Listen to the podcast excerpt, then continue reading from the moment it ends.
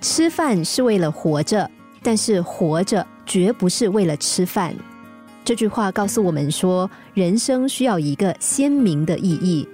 有的人追求爱情，为爱情无怨无悔，百折不回；有的人追求金钱，为了金钱盲目奔波；有的人追求友情，为朋友两肋插刀，赴汤蹈火；有的人追求名誉。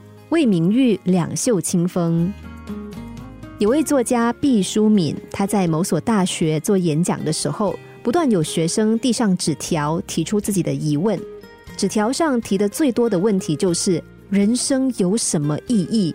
请你务必说实话，因为我们已经听过太多言不由衷的假话了。”他把这个问题读了出来，并说：“你们今天提出的这个问题很好，我会讲真话。”我在西藏阿里的雪山之上，面对着浩瀚的苍天，还有冰川，反复的思索过这个问题。我相信一个人在他年轻的时候，会无数次的叩问自己：我的一生到底要追求怎样的意义？我想了无数个晚上和白天，终于得到了一个答案。今天在这里，我将非常负责的对你们说：我思索的结果是，人生是没有任何意义的。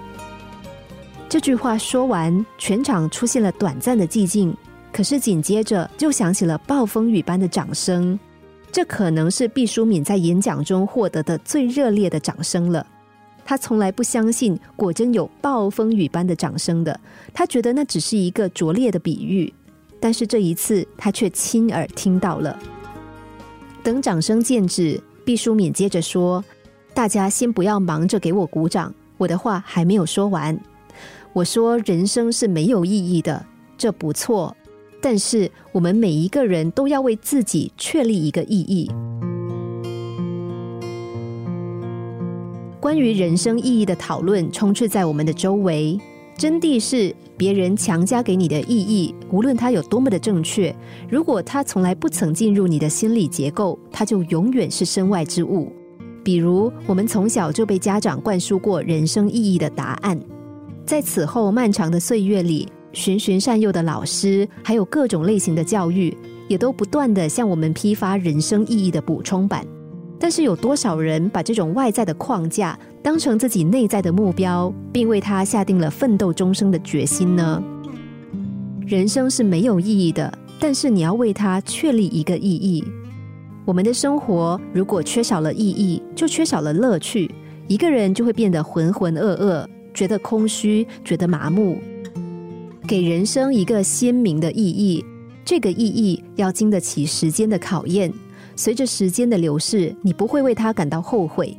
这个意义能够赶走生命的颓废，还有空虚，带来愉快和欣喜。这个意义能够永远璀璨，不会变质，值得为它舍弃很多其他的东西。一般来说，这个意义如果要无悔。一定和感情有关，和金钱无关。人生的意义必须包含一些精神上的寄托，这样才能够感到生命无悔。心灵小故事，星期一至五晚上九点四十分首播，十一点四十分重播。重温 Podcast，上网 U F M 一零零三 t S G。